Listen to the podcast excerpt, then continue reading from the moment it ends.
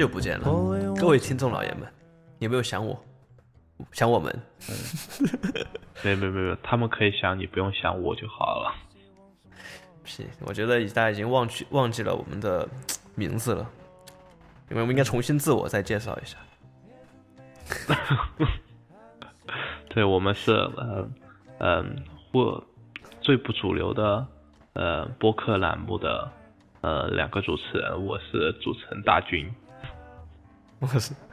我是主持人内内。嗯，对，这一听感觉已经生已经生疏到这个什么口号都喊不熟了。对对对对对，欢迎收听，因为瞎扯空间。因为因为我们这个，嗯，好像确实已经很久很久没有更新过节目了，然后，对，然后可能越来越发的不熟练了，就，是最近这个口活这个舌头这个功夫还是要练，是吧？呃，不行，那你慢慢练。可以，我这没可可以可以找你室友和你一起练。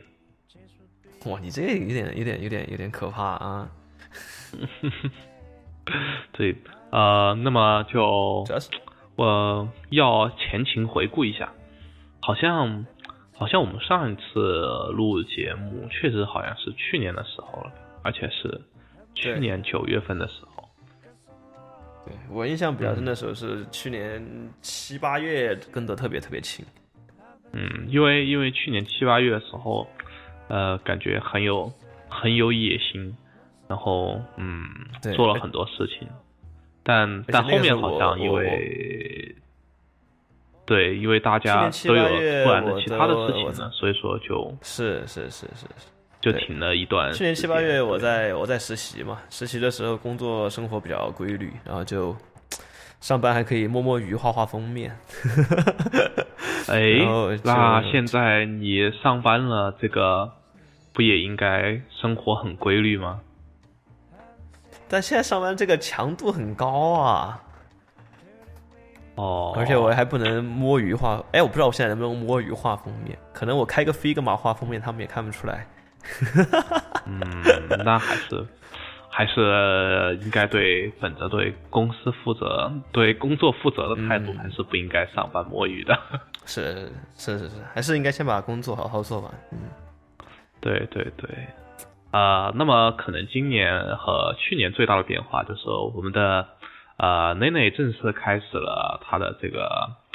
UX 的设计师的设计之旅生涯。然后，嗯，对，然后大军呢也正式开始了这个 UX 设计师的学习之旅。呃，好像标志着我们这个瞎扯空间，我们瞎扯空间的空间，对，从从这个。空间实体类的空间，然后全面开始转向了这个呃虚拟类的空间的一个设计，就是嗯对象的一个转变，对吧？不，这个叫做线上线下一起都设计了，嗯，实实体虚拟两手抓，文体两开花。啊，对，就就反正就是一个重大的一个转变了，所以说就嗯，可能后面我们的节目也会。呃，更多的摄入到就 UX UI 设计、交互设计，然后可能一些新媒体的一些讨论当中。但是呢，我们的传统强项，这个呃传统空间设计呢，肯定也是不会忘记的。嗯，前提是有什么大新闻需要我们去追一下。大新闻就想搞个大新闻。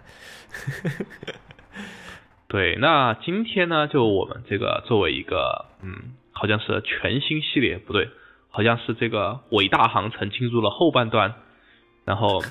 要开始 要开始新的新的旅程的时候，我们要开始一个嗯老生常谈的话题。对，请各位这个戴好安全帽，系好安全带。对对，我并不会开车，就 收起小作就这个，就这个，嗯，到底设计师应不应该就是学习代码这件问题？呃，之所以想讨论这个话题呢，就是因为最近我们也虽然自己不更新播客，但是嗯，总是会听别的播客，然后我们发现就是嗯，比如说内内的嗯某某近亲上司就我的前就辈，在他的博前辈。对对对对对对对，是在在他的博客里面对这个问题进行了讨论，然后我觉得呢，嗯，好吧，感觉过于表面了，所以说我们也想，我也想来插上两句，于是 就直接就开始有了这期播客你这是。不，我们就是谈一谈我们对于这个问题的看法，因为很多设计师觉得学设计应，呃，你想学设计的人在他们自己的这个学习生涯当中，呃呃，先不说国外啊，反正国内的我接触到的大部分的这种科班出身的学设计的朋友，呃，大部分是不用学代码的，是数学都不太怎么需要学。嗯，但是其实也还好。嗯，其实我觉得对至少对 architecture 的 student 来讲，就其实接触代码蛮早的，因为你从当你能够开始嗯正确的使用 Grasshopper 的时候，其实你已经有了很丰富的对于呃 programming 的一些基础的概念了。嗯哼，就所以说，只要只要你能用 Grasshopper，其实因为因为理论上上阵它就是一个图形化的界面的呃编程系统嘛，所以说我觉得哎其实就那我还从设计类的很多那我还蛮好奇的其实是知道的。大大姐，你可不可以先讲一讲，就是说你之前是作为 architect，作为建筑师，然后现在往 UX 转，你整个的这样一个编程的这样一个学习过程，就是你是怎么开始接触，以及怎么样开始就是上道的？嗯，就就是当时为什么想要出来开始学习就？我我一直跟别人介绍，就我我不是一个 typical 的就 architecture student，就就嗯非、非非典型的那种学习设计的人，因为因为设计思路总是很不一样嘛。因为从从最开始我就比较喜欢从呃功能入手呀，然后从梳理这个就是 所谓用户的需要嘛，就建筑里边应该叫什么？叫做使用者的需要，对吧？对于使用者嗯进行类型的划分，其实这种就蛮蛮不是呃学校里教的那种方法，学校里更喜欢教、呃从概念引入呀，从嗯，从那嗯个、呃从形式，呃对，从这个形式的这种手法的概念上的一种所以说就最开始就是有一个愿望，就是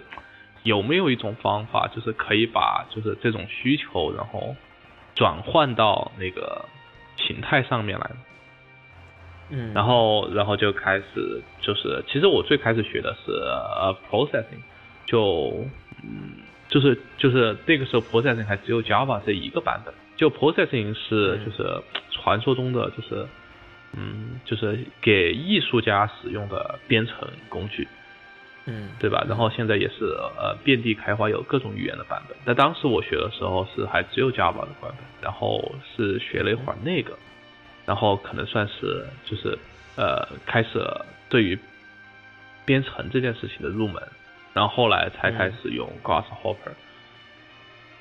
但就很顺风顺水，因为因为因为写的时候已经会了，所以再用那种图形化的拖拽，然后就可能更会一点。然后写了 Grasshopper，、对然后就就里面可以你可以插入就是 Python 的脚本，因为 Grasshopper 嗯嗯本身不是很支持那个就是 for 循环的一些表达和 while 的这种，就它流程控制不是很好。就是就是嗯啊，就是到关键需要流程控制的时候，然后需要自己写就是 Python 的脚本，于是又入了 Python 的门，然后哦 对，然后然后就是越发的就是喜欢，就是觉得编程呃语言它的设计结构上很吸引我，然后就了解了很多 Python。然后去年夏天，对，回到了我们最开始的话题。去年夏天，为了呃为了我们这个就是呃搭建我们这个播客的网站，虽然现在还在，但是已经是属于就是嗯怎么说啊，将将 死之网站的感觉。对，然后就 僵就开始学习，学习很多就是呃互联网的开发的那些就是标准技术，所以就嗯就慢慢慢慢就这样，哒哒哒哒哒哒哒的走到现在这个地步。哦，那所以那那那相当于去年之前你都一直用的是 Python 吗？对，就去年之前，就去年我们八九月份之前，其实我对互联网的知识很少的，就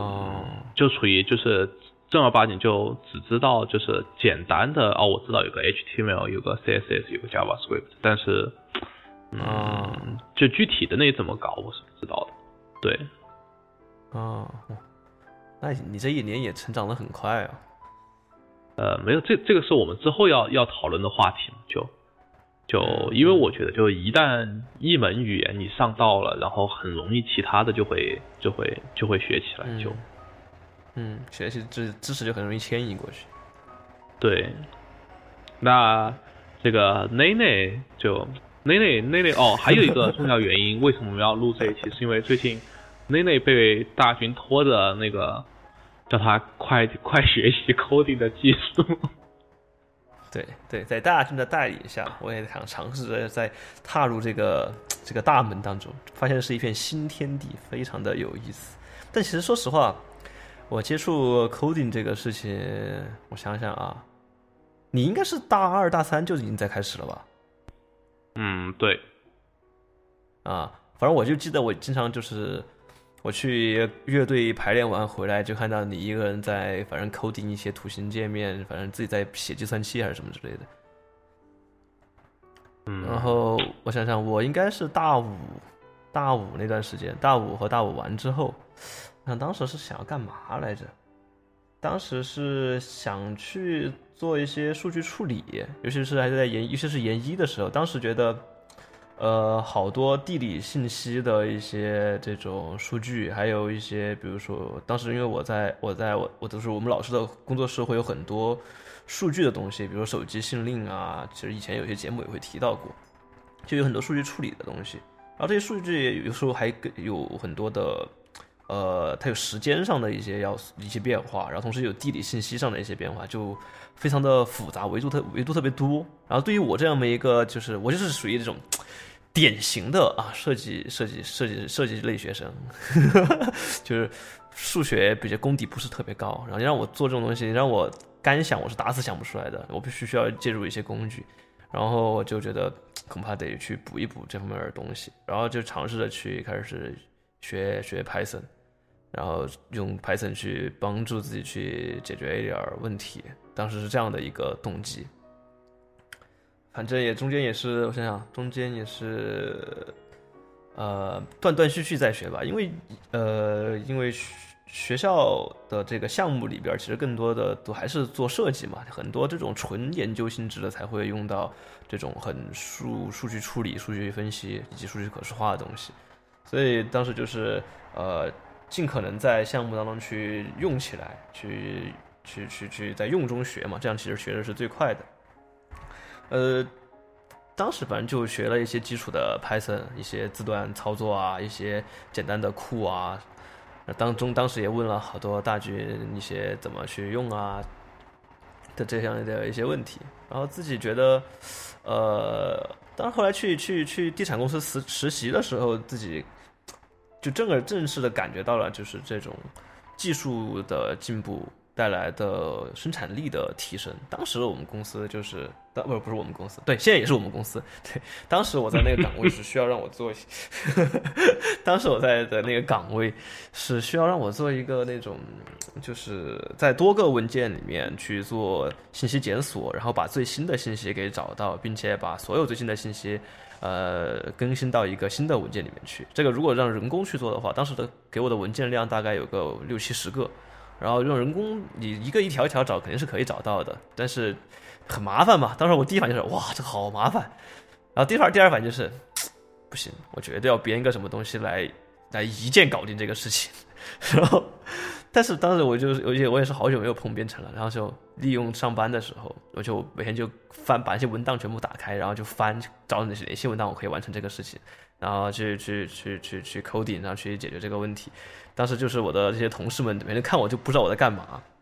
我当时我跟我另外一个同事，一个一起去的实习生，他就是手动的一点点的这样排，然后我就是先先先先 coding，先反正就先写代码，然后把规律找到，找到之后，然后就是本来他给了我两周时间，然后花了三天，花了两天学那个代码，然后花了两天去写那个代码。然后再花了一天调试，然后最后最后就把它搞定了，就就节约了节约了一周的时间，领导非常开心。然后当时我就切切实感觉到了，对，嗯，好，这个好，这个好用，我一定以后一定要用这样的方法去解决我身边的问题。当时我去就规划院实习的时候，我基本也有这种相似的情况，就他就是嗯。就扔给我一个任务，就是就是给你一套就是那种 CAD 的图嘛，然后你要把你要把那种就是它 CAD 其实是标了高层在上面的，就各个建筑的层数是标在了上面的，但是它全部都是就是都是黑色的线嘛，就是它就是它有那种叫 metadata 在里面，但是但是它没有把这个 metadata 梳理出来，它希望你就是把什么啊一层楼的然后都用红色放到一个红色的图层上去把。什么两层高高的，然后放到一个什么样的图层上面去，对吧？然后，然后它还有一些小乱线，然后你要把它 clean 掉嘛，就有一些线太短了，或者就是那种乱乱乱的线，然后，然后要把它清理掉，就反正是，嗯，相当于相当于建这个规划领域的 data cleaning 这样一个过程吧。然后，然后他跟我说，就是，嗯，大概给我叫给我三天的时间让我做这个事情，然后，然后殊不知就我只花了一个早上，然后。就用 Grasshopper 把这件事情搞定了，然后，然后那个 那个那个大老板就很吃惊，然后他说：“哦哟，这怎么能够搞得这么快？而且就是搞得很好嘛？就因为那个脚本我留在那儿了，就他后面后面再遇到相同的事情，都是直接把那个导进去，然后用那个脚本 run 一遍就行。就哇，那他是岂不是给你发个奖金？啊，没有嘛，就是就就所以说就是。嗯，从从这个角度来讲，可能就就确实对于就是呃编程这个概念，就是可能对于其他行业的渗透还不是那么多，所以说就是确实还有很多的生产力可以被解放，呃，通过这种方式。对，但是其实就是嗯，我想讨论的一件事情就是，嗯，就因为就是好像代码和编程到现在这个语境当中是一个。就是互换的结构，就是代码就是编程，编程就是代码的一样的，呃，一种讲法。但是这我的理解是，这两个一个是代码只是你编程的副产物吧，或者你编程必须要靠这个东西而已。嗯，没有，就就就或者说就或者说 coding 和 programming 吧，就对，就 coding 和 programming 其实是就是他们两个都是动词。对他们两个都是动词，就很多人觉得就 programming 比 coding 更高深，所以说就是我听其他的播客节目，他很多他在讲哦，我们不敢讨论 programming，因为我觉得我们 level 不够，我们只敢讨论 coding。那这个怎么啊？但是我，但是我觉得其实就嗯，其实是不是这样的，对吧？就就 programming 和 coding 其实有很重要的区别，就。就 coding 真正的意义上是纯粹是在写代码，就是做代码的搬运工，或者是 API 的这个的这个调调用人员，就调包大侠。对，调包大侠就是包里有的我都会，包里没有的我一个都不会。然后，然后，然然后，然后，然后，然后，但其实这个严格意义上来还是不是叫这样的？就就我觉得大部分就是嗯。我们现在在学的，呃，其实都是一种 coding 的 technique，是关于 coding 的一些知识，比如说你这个语法要怎么写才是正确的呀，然后，然后啊，你可以使用哪一些默认的方法呀，这些这些叫 coding，但是 programming 其实是就是 programming 是超越了语言本身的，就是它并不是。以以哪为就是你写 Python 也好，你写 Java 也好，它并不以就是 programming 的思维是超脱了，嗯，就是语言它的本身的，就语言只是 programming 的一种工具嘛。对对，所以我就它是一种思维方式吗？对它，它我觉得 programming 更是一种，就是它是一种更高层次的 coding。就就比如说，就是嗯，比如说现在，嗯，我和内内一起写代码的时候，对吧？就我就嗯，希望就是内内可以考虑整个的呃。就是这个代码的架构是怎么样的？就是呃，我们需要哪一些类型？然后这些类型它呃封装的数据和方法是什么？然后我们的世界循环是怎么样设计的。我觉得这些部分就是叫 program，就就因为我们是把整个的城市当成一个系统来进行设计了，就是它它需要有哪一些就是要素，它的要素之间是怎么互动，我们怎样去就是优化它这种互动的一些东西，这种叫做 programming。那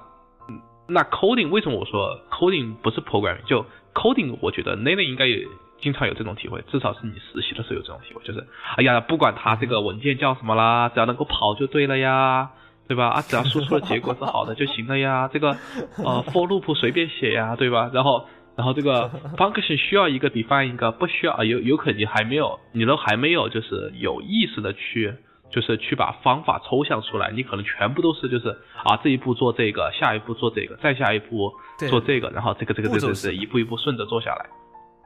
对，步骤式编程，对，就就这种呢，就更像是 coding，因为就是因为相当于说你没有做计划嘛，就是你没有一个宏观上的一种计划，然后没有一种系统性的一种思考，所以说我觉得这种叫做 coding。那当我们有意识的去规划整个就是整个事物，然后开始理解它这种事物里的相互关系和相互互动的这种要素，那么它就走向了 programming 思路。我是这么理解的。就就所以说就就所以说我一直觉得就是，其实设计师而言，其实我觉得最重要的是学习的是编程思维，而不是就是学习的应该是 programming 的。这种 thinking，而不是去学习 coding 的一些 technique。嗯，是的。其实你刚才说的这个，我的理解就是，我之前在初学的时候，就是，呃，因为其实学习编程这个东西，所有就是尤其对于设计师或者不懂的人来说，他刚开始的这个心理成本是很高的。所以我刚才在学的时候，我其实你根本就不知道一些事情的时候，你是没办法去做这种很宏观层面的。架构上的规划这种设计的，所以像你刚才说的，我就只 我就必须要必须是要从一种解决问题的角度，就是我我因为当时我也遇到这个问题嘛，就是我想去解决这个问题，然后我想要一些什么样的功能，然后我去找这个功能对应的方法对应的包，哎，就就开始去调包，调完包我就调一个看对不对，不对再调下一个，然后调成功了再看下一步要干嘛，就是这样。就是像搭积木一样，就是野蛮生长的，然后东拼西凑的把它给攒起来，攒起来之后呢，最后就运行的时候就祈祷它不要犯错，祈祷它不要出现 bug，啊，没有出现 bug，哎，开心了，然后，然后，而且关键，然后再也不会去打开那个，再也不会打开那个 code 第二次。对，就就因为就是因为刚好就是你做的才接触的时候，就是关于数据处理这一块儿。就数据处理这一块，它非常的就是就是流线化嘛，就是它不会有太多的那种就是反反复复的那种交互，或者是呃，就相当于说我相当于我有一个初始数据，然后我总是经过了呃第一道工序、第二道工序、第三道工序、第四道工序，然后最终达到了一个我想要输出，我把中间搞出来就完了。对，它是一种很线性化了，所以这种东西就嗯，就是说流程化不会有太大的问题。就你哪怕全部写口水章也也没有太大的问题，就而且就是对吧？我现在一直跟内内强调了，就是我们这个 写代码最重要的一个问题叫做就是可维护性，对可维护性就是就是你第二就是你第二周打开它的时候，你还知道你上一周到底写了些什么，并且你能够很快的了解到你之前的想法是什么，而不是这时候第二周一看哦天呐，上周写了他妈的都是些什么乱七八糟的，然后 然后不行了不行了，我现在打开我以前写就看不下去。我现对我现在打开我以前写的就是属于就看两行我就已经懵了，我觉得我当时在想干嘛来着，就这种感觉。现在跟跟着跟着大军写的时候，我是觉得确实是其实是最在前期的这个思考是非常非常重要的，就是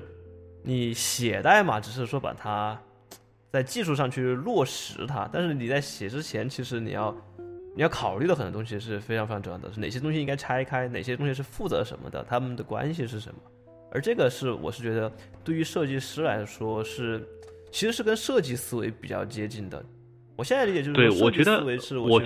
去去拆分问题，然后收敛问题，然后寻找解决方案，并收敛解决方案落实的这样的一个过程。但其实编程的思维其实有很大的相似之处。对，我觉得，我觉得就是就是什么，就是当当就是我很赞同这句话，就是我觉得设计的本质和编程是一致的，就是就是所以说所以说我觉得就是呃真正厉害的设计师应该很快就会就会就会就是上道，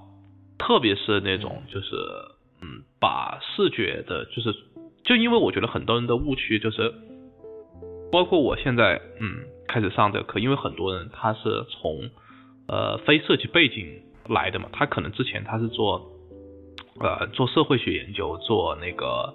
有做新闻的呀，有做那些就完全没有设计学背景，所以他总是把设计归成归为一种就是啊我需要就是嗯很 expressive 的那种图形上的表达，然后我需要有很多的 creative 的 idea 在里面，然后。然后就是怎么样，就是嗯，看起来这个图好看，对吧？他总是把设计定义为这种东西。但是像我们这种就是已经在设计的建筑设计的这个汤药里面躺了太久的人，我们就知道，就 就设计的本质不是在于就是在于我们最后出了一张漂亮的图，或者是搞了一个漂亮的形式，而是在于解决问题本身，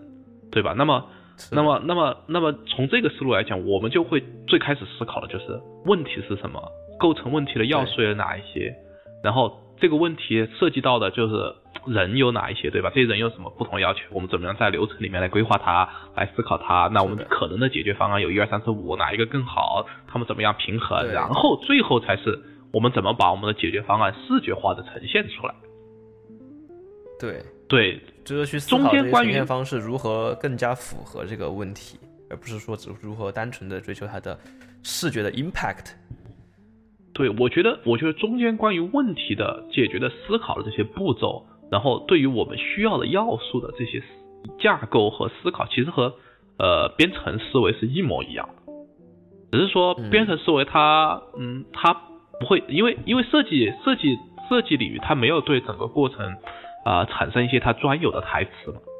就是他没有什么面向对象呃设计、面向流程设计这种说法嘛，就是大家基本上都在大白话文，就是我解决问题，我的用户是什么，对吧？嗯，他他们有哪些相关的属性？那我们之前我们的节目里面我们也讲过了，对，就是对 coding 或者说对于编程界具有重大影响力的这个亚历山大·克里斯多夫先生，本质上他就是一位设计师，对。就是整个编程领域中面向对象思考的这种方法，其实都是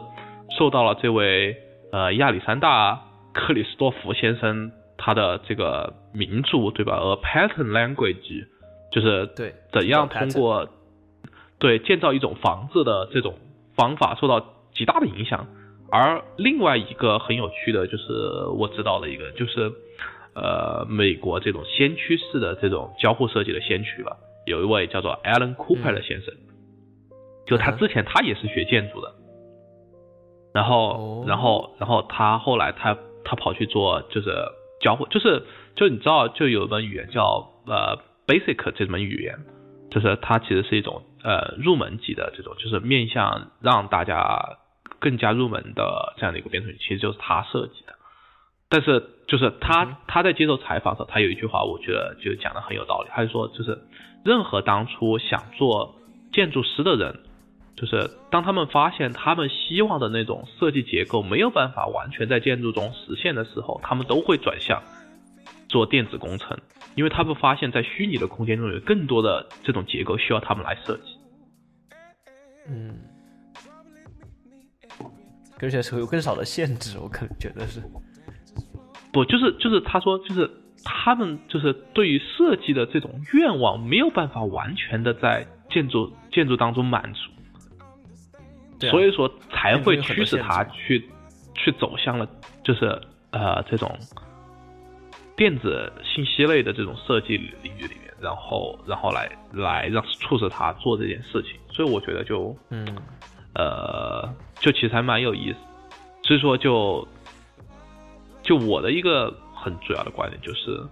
嗯，对，就是设计师不应该学习，就是呃写代码或 coding，而是应该更多的关注于就是 programming 和编程思维这样的一个观点。但是，但是设计师如果不学 coding，他又怎么去理解这个东西？啊，不是不是不学 coding，而是说不要就是执着于 coding。对，就是就是就就就所有所谓的这种术和道的这种这种论辩，对吧？就嗯，是的，是的。就因为因为我发现现在微信上经常经常有推送那种什么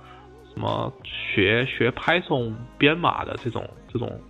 小三十天 Python 小广告，再不学你就晚了。对对对。哦，对对对对，就这种。然后然后我然后公众号上经常有什么，哎呀。这什么？我之前看到什么？哦，Python 就是天下最牛逼的语言。然后什么别的语言能做，它能做；别的语言它不能做的啊，别的语言不能做的，Python 也能做。然后什么？学了 Python 就什么？哦，就就就走上人生巅峰。然后是什么？对，然后然后你再看技术论，它是方，它一个叫做什么工具论？对，就全部在讲，就是啊，就是这个库怎么用，这个库怎么用，然后然后然后哒哒哒哒哒哒哒哒哒。其实我觉得，呃，可能对于需要。找工作人员这个是好的，但是我觉得，嗯，对于我们设计师而言，其实我觉得这是没有太大帮助的，或者说，或者说你就只是单纯掌握了一门工具，而不是学会到了就是就是编程的这门就是这门艺术这门 art。就就雷军雷军说他写代码有一种写诗的感觉。就是这种这种写诗的美，就雷军是很强的程序员，你知道吗？就他在金山金山软件的时候，他就是一名很强的程序员。就虽然现在雷军感可能感觉只知道 Are you OK，但是他本质上他是一门就是对他是一门很优秀的，他是一位很优秀的程序员。就嗯，是的。而且我是觉得啊，就是其实编程这种思维方式，比如说一些强调复用性、强调可维护性。强调对于问题的拆解，对于问题与范式的这种关系的这种认，就是这种认知，其实是非常有助于设计领域的一个发展的。就比如说，举个简单例子，在我们现在 UX、UI 就很强调组件嘛，components 嘛，强调组件这种东西。其实这种东西其实就是它就是在强调复用性。我的理解啊，就是他把很多东西。可以，可以，可以。他他认为这个东西比较适用于某个，呃，某种问题，或者某个呃 pat，它形成的某种 pattern。然后他在遇到相似问题的时候，他就可以复用这一个 pattern。这样的话，整个他要做新的设计的时候，它的这个成本就会非常非常低。我觉得这个其实是是有一点，就是说，由于我是我的理解是，由于 UX UI 他们和这种 coding 的这个。更近一点吧，相比起传统设计来说，所以他们就可能是也是因为这个 components 它本身背后是需要用 coding 的方式去写的，所以往往就要求这个东西是具有比较强的可复用性的。你觉得呢？嗯，其实我觉得就是 programming 一个最大的一个其实一个背景需要和它的一个就是特征其实是工程化，就是就是就是标准化，就是说，对，就是它是。就是 programming，它一定希望是，就是我能够实现很大规模的多人协作，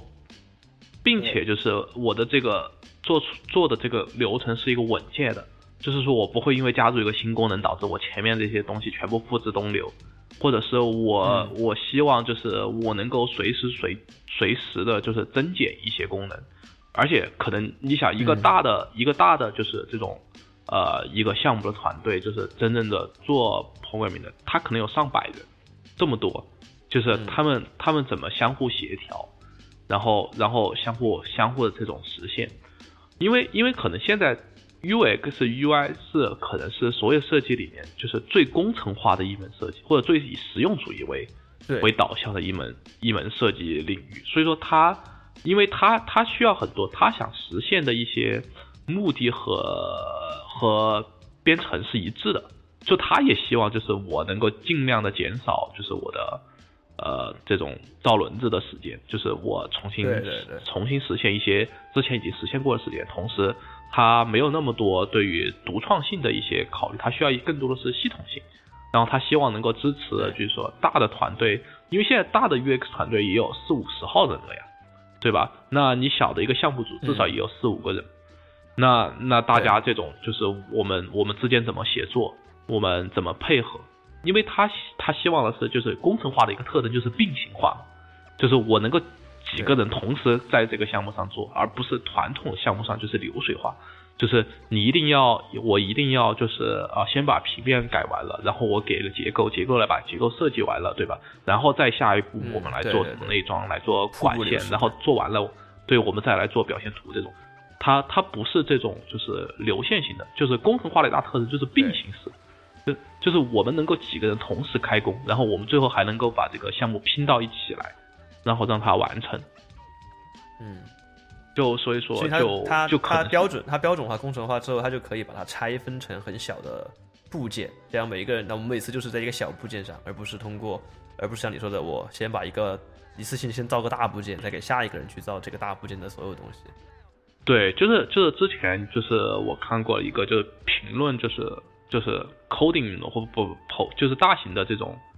编程工程的这种一个评价嘛，就是。每一个人都不知道，都不知道，就是整个机器长什么样子，他们只负责自己的零件。但令人惊奇的事情是，这部机器竟然最后还能够完整的运行。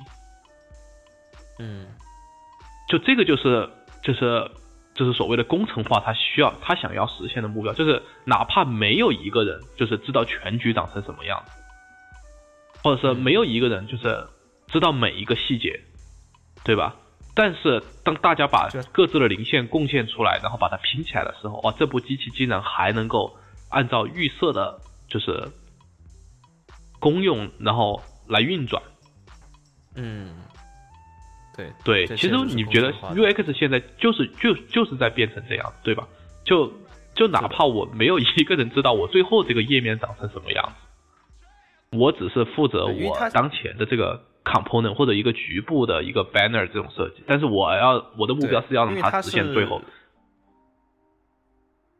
是的，因为现在 UX 是跟着整个的这个软件或者是 app 或者是就是跟着互联网开发在走的。互联网开发其实本身已经是一个很工程化的事情了，所以他就要求它所对应的设计也必须要能够工程化。但是我觉得除除了工程化之外，其实还有一个很重要的就是说对于。问题 pattern 的这种这种总结和和，也是或者说是一种推崇吧。就你反看我们当前的这样一些比较流行的这些设计规范、这些设计导则，像啊 iOS 啊、Material Design 啊，呃，甚至是微软的他们早期的这些呃 GUI 的这样的一些导则，其实他们特别特别强调他们所设计设计的这些。要素所能够适用的问题场景，而且会罗列出各种你要避免的一些场景。他们在他在告诉你 pattern，但这个东西在传统设计领域，你回想一下，我们在学建筑设计的时候，其实很少有人会会像像亚历山大这样去把这种 pattern 给你列出来，就是都是会像老师教学都会就是让你去。让你先犯错，让你有很高的试错成本，然后你再自己去慢慢去尝试着总结出一些 pattern 出来。而且你看现在那些比较厉害的设计师，那些被奉为大师的人，他们都是对这些 pattern 都是特别了解，并且有自己的一套设计哲学。嗯，对，就怎么讲呢？就我觉得。就这个就是相当于说，就已经超脱了，就是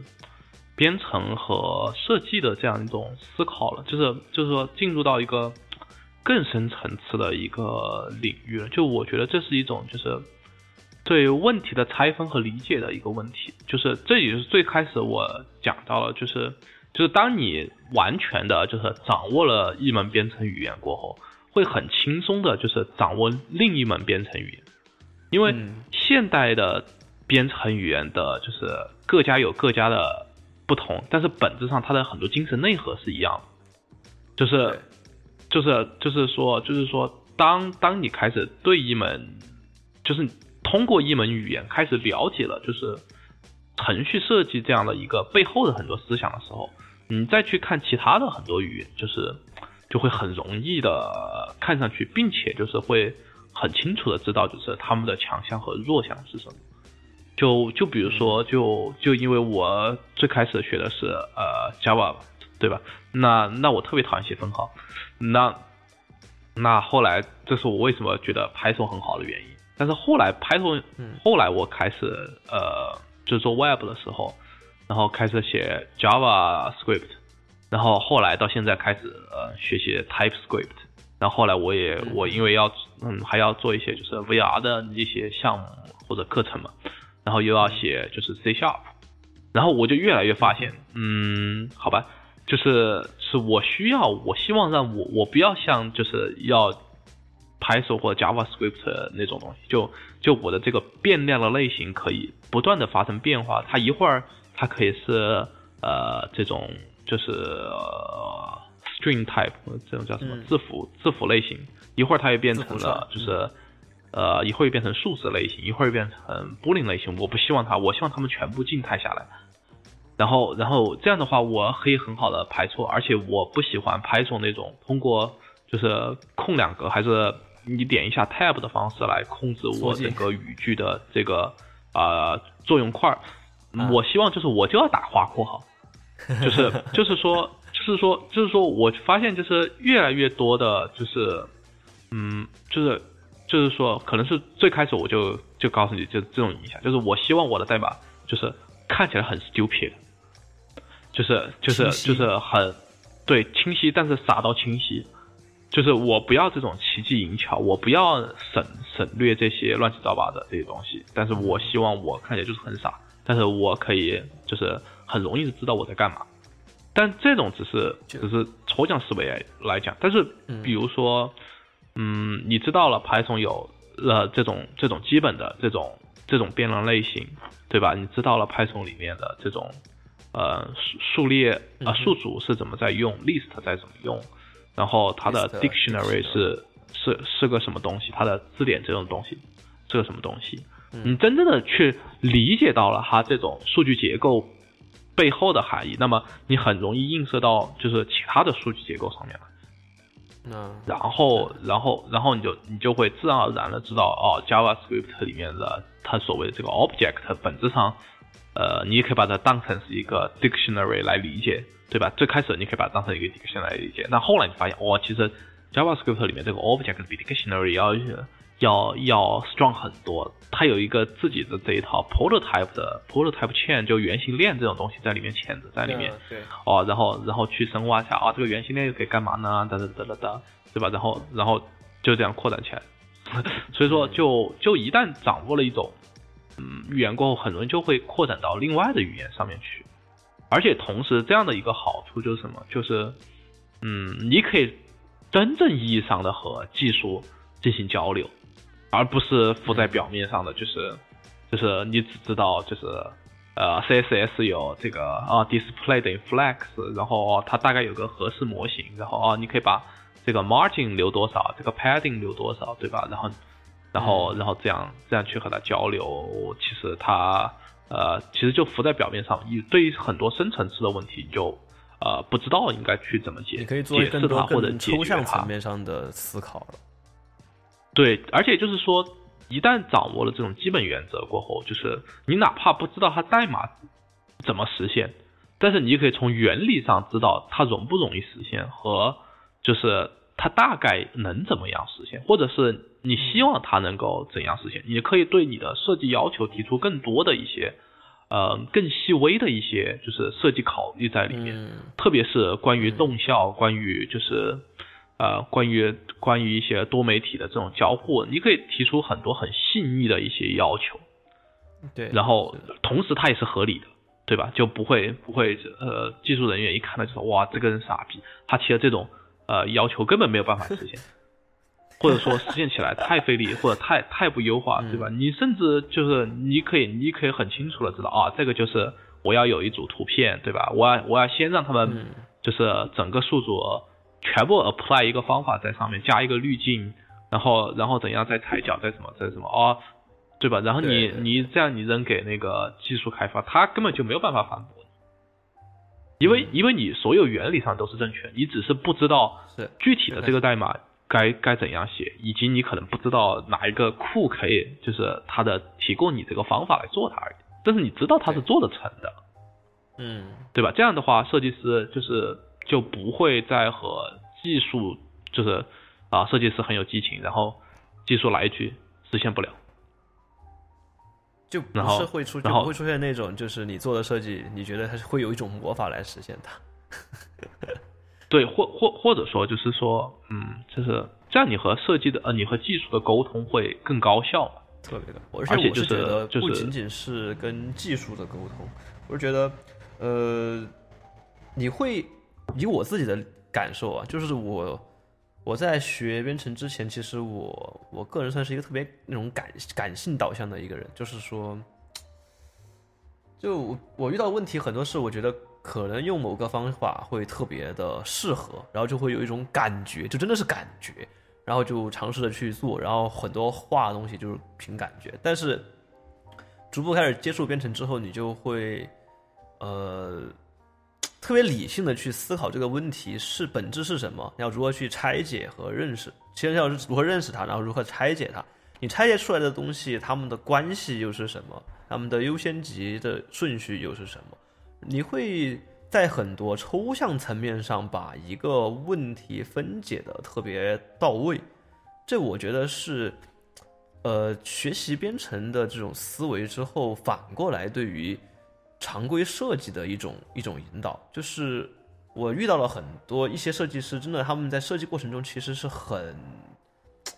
很混沌的，你懂我意思吗？就是说他他可能就是说我想要做个什么样的东西，就就是一种非理性决策。虽然说这个非理性决策有可能会非有时候会非常高效而有效且有效，但是呃这种东西往往是在赌，就是并并不那么可靠。而而有拥有这种之前我们说的这种抽象化的思维方式和对这种问题的拆解，并且把它分解为一些 pattern，然后你再去解决这些，就会有可能它分解之后会变成一些你能够解决的、你熟悉的一些 pattern，然后这个时候你就很好的去做操作，然后再进一步去和技术进行交流。我觉得它会在一些很宏观层面上去影响你。对，我觉得这就是我们最开就刚才提到了，就是就设计，特别是。这种强调效用性的设计，嗯，和编程它在思维上的本质是具有高度的相似性的，因为他们解决问题的目标和想要实现的效果是非常接近的。所以说，就是所以说，就一旦你开始适应编程的思维，其实你也在提升你自己做设计的思考。对。对，我觉得，我觉得这个是，就是，就我现在我经常和别人传达这种观点，然后很多人觉得这是不可思议的一件事情。但是我觉得，呃，就是，就怎么讲，就是叫什么？你没有吃过，所以你不知道那个味道，对吧？但是你一旦 一旦试过了，你你就你就你就知道这个我在我在表达，表达的是一个什么？对，我我在表达的是一个什么意思？所以说，我现在做设计，就之前我也在跟。那里聊这件事情，就我现在做设计越来越就是越喜欢，就是嗯，把最终的设计成果理解为是呃某种某种数据或者观察的一种映射状态。就是我就是我其实我真正的设计目标是理解理解我的数据，然后去设计的是我的数据的映射方法是什么，然后最后的这个结果只是。关于我的这个映射方法的一种自然而然的一种呈现状态而已。对，对，然后这个然后我也不知道就往往会就，这个在传统设计领域就往往就会就是会可能会说成就是说，你说你认为是对于数据的理解，传统设计中认为可能是对于这个情境。对于用户，就是根据不同的设计类型，他肯定就会对于不同的理解方式，他就会说我是对用户的理解要够深，或者我对这个问题的理解要够深。那你在你现在说来，我是要对于这个数据的理解要够深。那你，那我在我看来，这个数据其实本身也是一个比较，呃，广义的一种概念，就是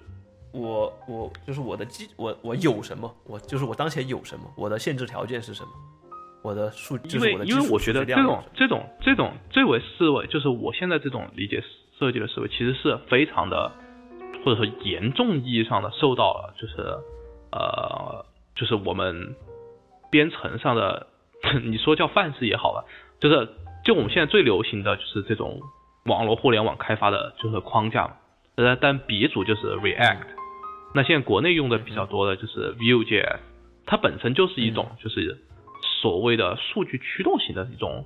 一种无状态化或者有状态化的组件，就它的它的实现方法本质上就是说我我不画这个组件它到底是怎么样子。就是我这个组件只是关于我的一个状态的一种一种一种映射关系，就是你可以把就是说我输入一个一组数据，然后我输出的是一个 UI，嗯，对，就就是这种思维可能就是深深的影响到了我，所以说就就就是就像刚才讲到那样，就是他就是。关于编程的这种思考问题的方式，就是会会影响设计的思考方式，然后然后会这种交相辉映起来，就。是的，这种相互所以说就一种状态。对，所以说就就对于我来讲，就是最大的兴趣爱好其实是，并不是去啊掌握一门酷，或者是或者学一门语言，然后觉得很帅很什么，而是说去。去了解和思考，就是它背后的这种，它的这种编对于他的这个问题解决模式的思考的方法是什么？他为什么要这样思考？然后会觉得对，就觉得很有趣这件事情，很有意思这种事情会。对，因为它本质上和做设计是一样的嘛，是一样的。对，我就觉得设计师会喜欢这个东西，会喜欢这个过程。对，就就会就会。就会希望去了解它，嗯，然后然后可能就最后就说到了一点，就是为什么要呃设计师应该去了解这种 coding 这种事情，因为就是在我的预判是就是未来就是嗯会有越来越多的就是设计师他必须要掌握有一定的编程能力，他才能够做一些就是。好的设计了，因为因为现在我们的语境下已经涉及到很多这样的一个问题，比如说目前阶段的你的呃 VR AR 的这种应用，就是你没有 coding 能力是实现不了的，就是就是就是你很难去设计单纯的设计一个 VR AR 的这样的一个东西，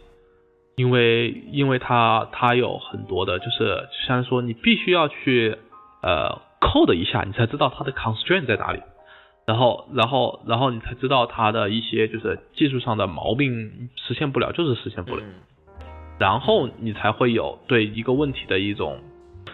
呃假设，包括包括你对于就是呃就是用户的就交互的这样一种理解，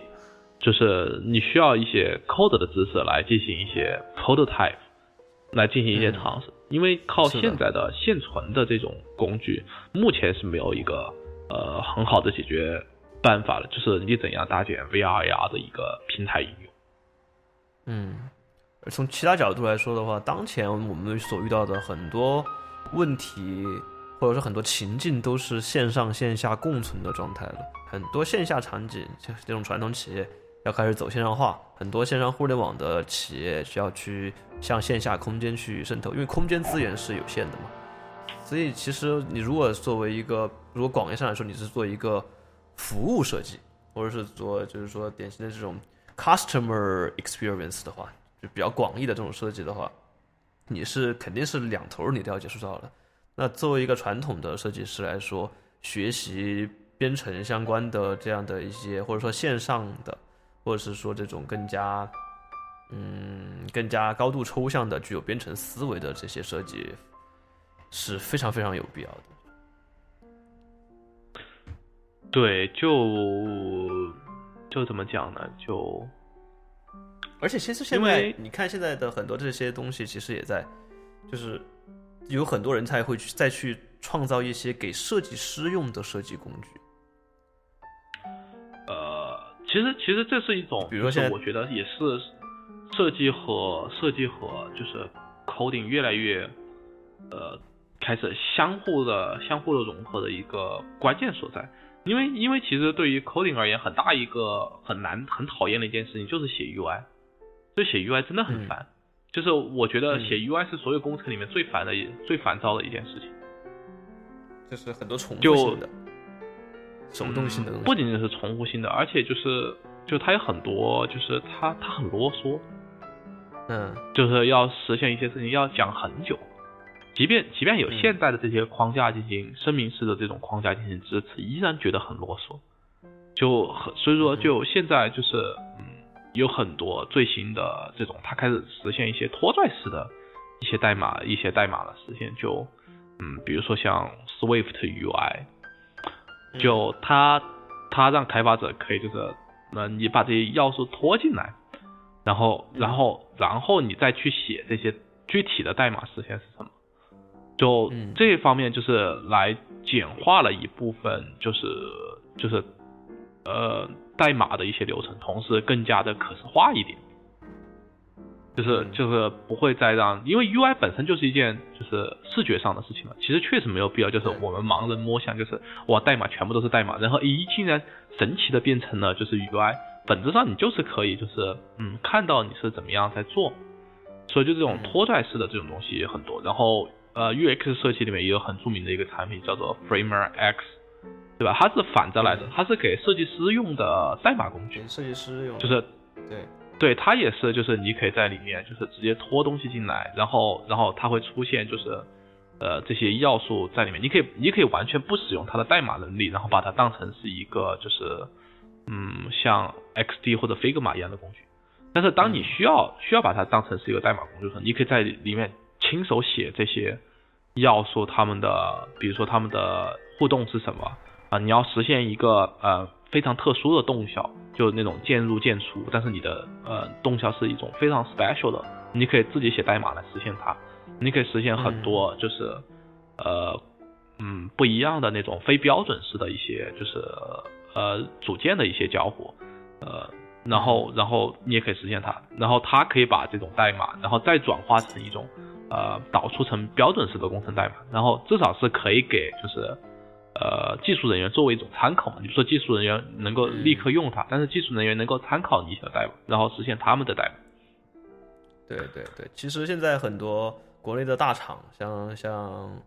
呃，京东、阿里、腾讯都在做自己的这个设计规范。它其实设计规范这个目的就是让设计师这边的呃语言能够标准化，这样的话，它就可以和一些呃代码层面的东西进行强绑定。绑定之后呢，这样设计师就是你刚才说的很多工具是代，就是说开发人员以拖拽式的方式来写代码，这边就是它这边反过来就是设计师以拖拽式的方式来完成一个呃界面的设计，然后去更改某一些。极小的参数来完成整个界面的视觉表达，这样同时的话，它就只需要把这些参数表传达给这个开发人员，开发人员就可以很快速的把这个网页搭建起来。对，就是就是就是这种方法，就是现在现在的这种以组件式这种设计不叫设计了，开发开发带来的这种好处，就是它是基于状态渲染。是的，所以你传递的都是都只是我的一些状态参数。它开发的时候，它它也就把这些状态参数给所谓的暴露出来，就 expose 出来，然后供供你这个设计师去把玩。所以说，就嗯，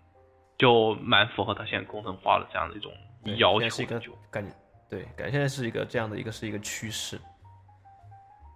对，但但也有对这种。方式这种批判嘛，因为这种其实其实也确实是一种批判，就就国内的嗯所谓的大厂风格，我觉得是嗯 都是过于求稳，导致了他的一些就是就缺乏表现力嘛，缺乏情缺乏情感上的这种吸引力，然后视觉上的吸引力我觉得也很弱，因为因为大厂总是长得相似。是。所以说叫求稳，就对，所以说就就这个这个可能就是经常受到批判的一方面，一还有就是懒嘛，因为你要是你的 UI 库已经凑齐了，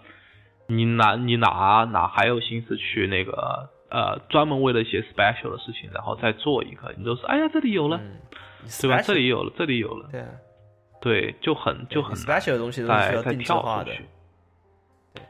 就越是需要创意，就是越体现创意性的东西，往往是呃特别的、定制的，而它往往就是成本高的，那就和我们前面前面所说的这种标准化是有一定矛盾的地方。如果你这个标准化做的特别特别极就是极限的话，那肯定是它是会限制这个创意的这种表达的。没有，其实这种这种就是就是我们这种低端设计师嘛，所以就就成了就是拖拽工了。那高端的设计师他们就会设计整个